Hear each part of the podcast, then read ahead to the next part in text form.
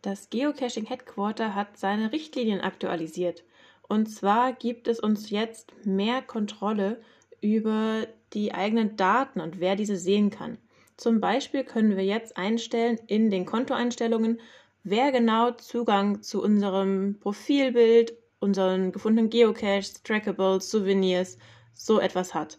Und zwar kann man auswählen, ob es public ist, ob nur deine Freunde es ansehen können oder ob niemand es ansehen kann.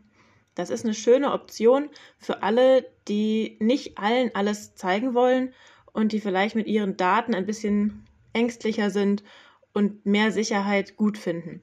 Natürlich ist es jedem selbst überlassen und auch das Geocaching Headquarter hat ein Hilfecenter dazu eingerichtet für Fragen. Das heißt, jeder, der da mal gucken möchte und vielleicht seine User Privacy updaten möchte, geht einfach auf sein Profil unter, unter User Privacy und kann diese Einstellung einfügen und einsehen. Also dann, guckt doch mal vorbei und bis bald im Wald.